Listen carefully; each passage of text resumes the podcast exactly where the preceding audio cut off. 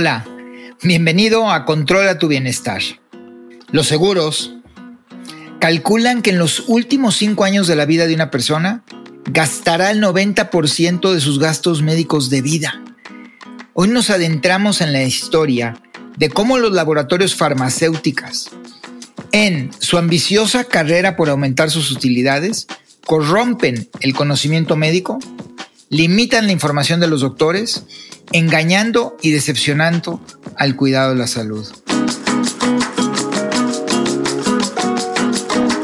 En la actualidad, gastamos mucho más en medicinas y tratamientos innecesarios basados en falsa información que los laboratorios publican y suministran a los doctores, obligando al paciente o a los seguros médicos a pagar sumas estratosféricas por tratamientos que no agregan ningún valor agregado y que el gasto adicional no justifica los beneficios marginales que las investigaciones serias demuestran. Uno de los secretos guardados más grandes de la actualidad es que las revisiones de expertos publicadas en las revistas médicas más serias del mundo no tienen acceso a los datos duros de la investigación y un porcentaje muy alto de los auditores tienen intereses económicos correlacionados con estos laboratorios. El doctor John Abramson, maestro de medicina e investigador en Harvard Medical School, publicó en su libro Sickening el resultado de años de investigación donde desenmascara las múltiples mentiras que son repetidas continuamente por los laboratorios para hacernos creer que tienen la solución a nuestros problemas de salud. La medicina moderna ha sido una gran fuerza de bienestar y muchísima gente les debe la vida a los avances médicos.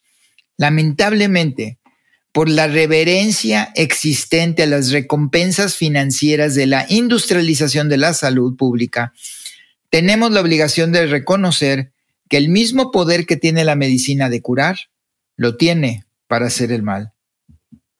La información que voy a presentar está basada en las investigaciones que han ocurrido en Estados Unidos y Europa, donde se llevan registros confiables del uso de medicamentos y en donde sus instituciones de cuidado médico son muy cuidadosas en llevar todas estas estadísticas para evaluar el avance de la salud pública. Uno de los grandes problemas en la mayoría de los países es que los laboratorios están en libertad de cobrar lo que quieren por sus medicamentos o sus tratamientos, sin evaluar la utilidad relativa o su costo de desarrollo y fabricación.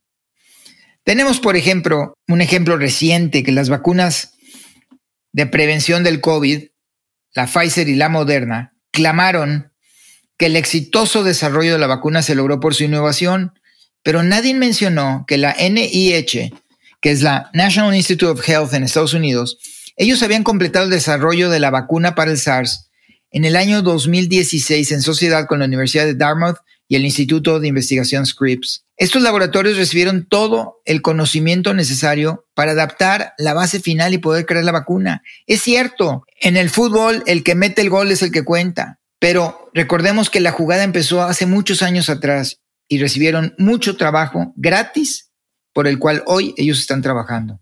El 23 de noviembre del año 2000, el New England Journal of Medicine publicó las ventajas de utilizar la medicina Biox, desarrollada por el laboratorio Merck como analgésico en caso de dolor extremo y antiinflamatorio, anunciando su capacidad para evitar malestar gastrointestinal en su consumo, que es un efecto lateral común de todos o la mayoría de los analgésicos.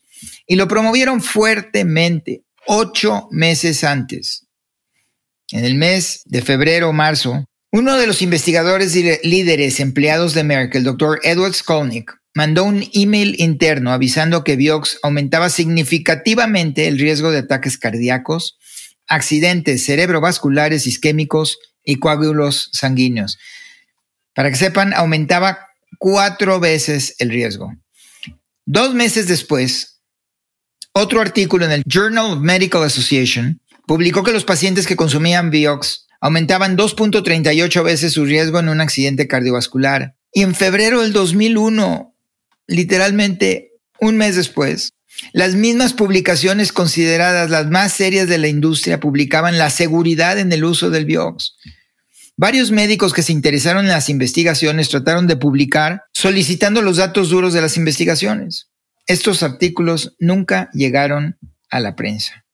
En septiembre 17 del 2001, la Federal Drug Administration mandó una amonestación a Merck acusándola de no ser verídica en su publicación.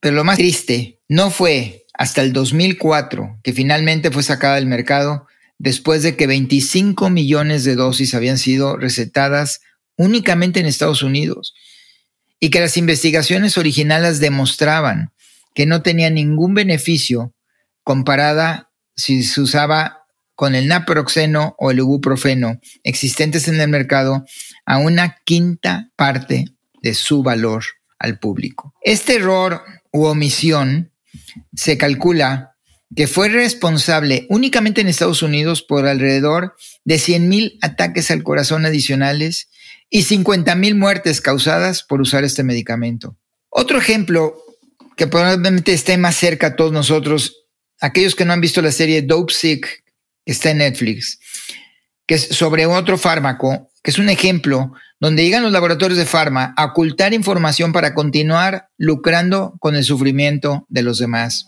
Un caso muy famoso en el año 1994 fue el Neurontin, que es una medicina diseñada para tratar la epilepsia, pero luego fue extendido su uso para dolor, ocasionado por inflamación neural. Esta medicina nunca fue autorizada para ese uso, pero la mercadotecnia de Pfizer sugería a los doctores que la utilizaran para tratar principalmente dolores de espalda causados por hernias en la columna. En el año 2010, Kaiser una de las organizaciones médicas más importantes en Estados Unidos demandó a Pfizer por haber empujado a los doctores a utilizar y prescribir esta medicina en tratamientos no aprobados por la Federal Drug Administration. Más para que tomemos un concepto del tamaño de estos negocios. En el año 2003 ya se vendían 2.100 millones de dólares nada más de Neurontin en Estados Unidos.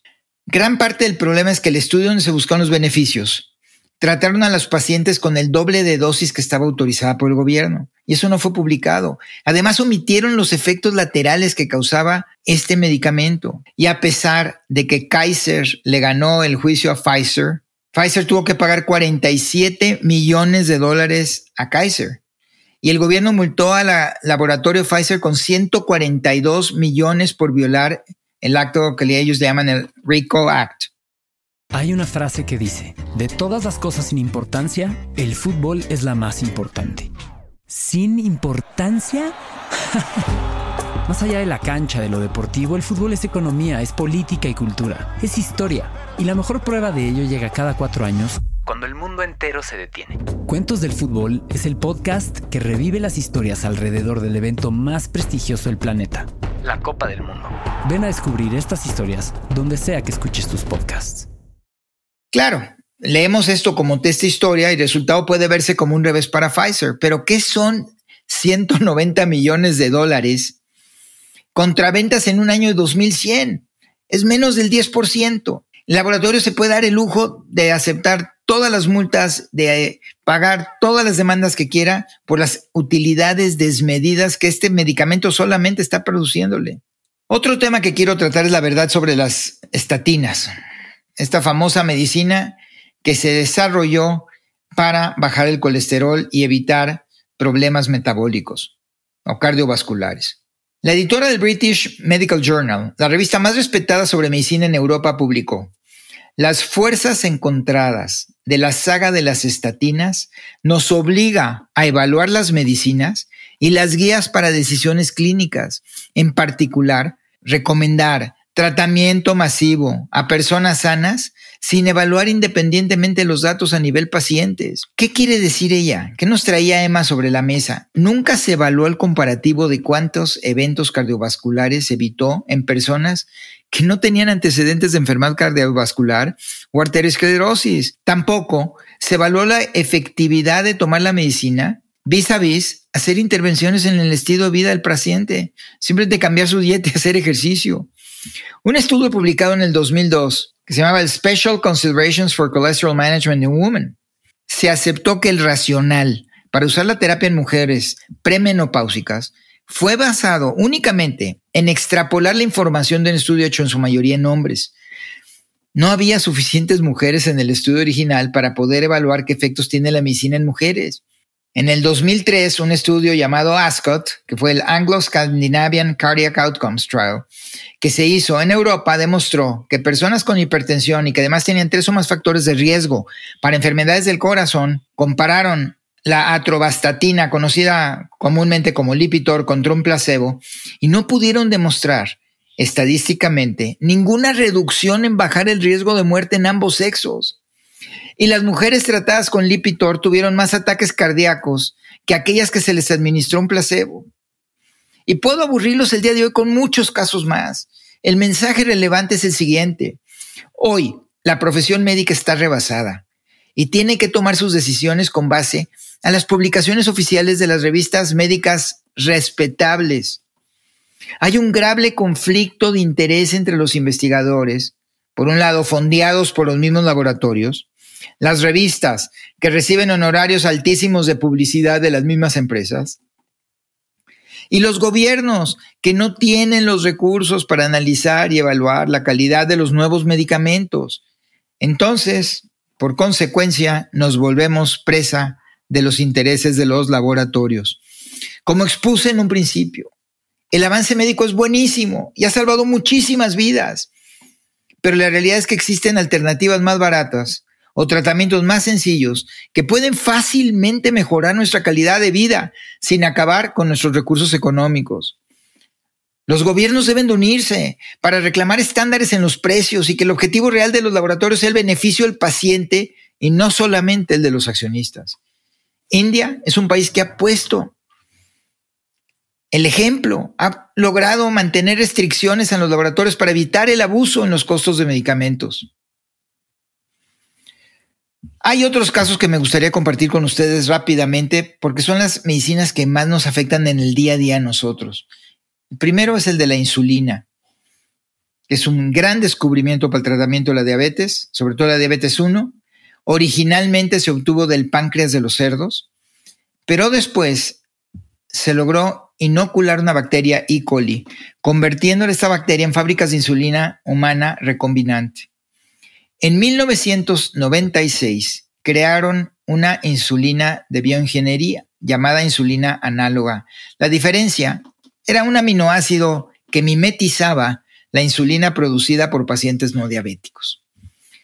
En el 2003, una colaboración de la Fundación Cochrane en Estados Unidos publicó que no había ningún, ningún resultado clínicamente diferente entre el uso de insulina análoga contra la reconvivente, la cual, vamos a ver ahorita, a precios de mercado, la insulina reconvivente tiene un costo aproximado en su uso normal de 10 mil pesos al año, pesos mexicanos, alrededor de 500 dólares al año.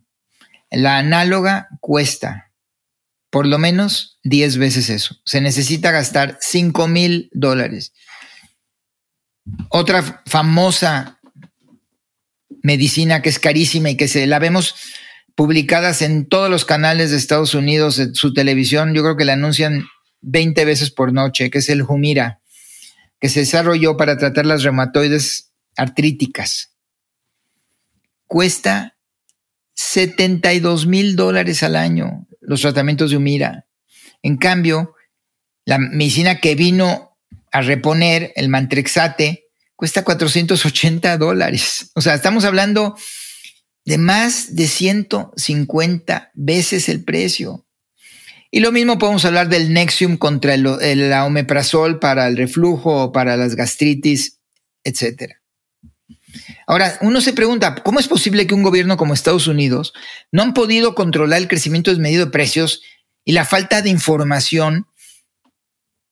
Y esto es debido al alto porcentaje de recursos que estas mismas compañías asignan a las campañas electorales de diputados y senadores. Además, han creado canales indirectos que premian a los doctores que recetan estos medicamentos. Entonces, un círculo vicioso totalmente corrompido y perfectamente controlado por los laboratorios de farma. Conclusión. Estos estudios concluyen que un país como Estados Unidos, que es el país que más gasta en tratamientos y medicinas, tiene la peor salud en términos estadísticos, comparándola contra los 10 países más avanzados o pseudo avanzados, que gastan desde la mitad hasta solamente un 20% de lo que gasta Estados Unidos en medicinas. ¿Cómo vivimos nuestra vida? Factores de estilo de vida y las oportunidades que tenemos determinan un mayor porcentaje en nuestra habilidad de mantenernos sanos. Quiero compartir con ustedes una investigación que está publicada en el Centro de Control de Enfermedades de Estados Unidos, el CDC, y entonces ellos publican lo siguiente, factores socioeconómicos como la educación, la oportunidad de trabajo, ingreso per cápita, soporte social y familiar, seguridad de nuestras comunidades y áreas de esparcimiento públicas, estos factores en su combinación representan el 40% del estatus de salud de la comunidad. Otro grupo de comportamientos como fumar, dieta y ejercicio, abuso de alcohol y prácticas inseguras de sexo terminan el 30%. Ahí ya tenemos el 70%, que no tiene nada que ver con las medicinas. Calidad del medio ambiente, químicos, contaminantes, contaminaciones, toxinas, etcétera, representan otro 10%. Pero solamente el 4% de la investigación médica se destina a cómo entregar un servicio más eficiente y efectivo en salud pública. Y eso, lamentablemente, no da utilidades a los laboratorios de farma. El profesor Michael Sandel de la Universidad de Harvard escribió lo siguiente. Nos hemos convertido en una sociedad de mercado cuyo propósito es maximizar las ganancias financieras dejando a un lado el beneficio social. Yo los invito a que reflexionemos todo lo que podemos hacer que está en nuestras manos una, para prevenir enfermedades, pero dos, para no caer en estas trampas de tener que consumir medicamentos que lamentablemente están de moda, pero ni los mismos doctores han podido darse el tiempo de investigar qué tipo de investigación tendrían ellos que hacer para poder saber si esta nueva medicina que cuesta los cientos de miles de pesos me va a dar marginalmente un mayor beneficio a la que únicamente nos cuesta mil pesos. Así que Controlemos nuestro bienestar y de una manera es cuestionemos. Como dije en un principio, los doctores están rebasados de trabajo. Ayudémoslos nosotros a preguntar, y doctor, ¿y esa medicina tan cara que me está recomendando, verdaderamente es mejor que la barata? Gracias por su atención y los esperamos en Controla tu Bienestar.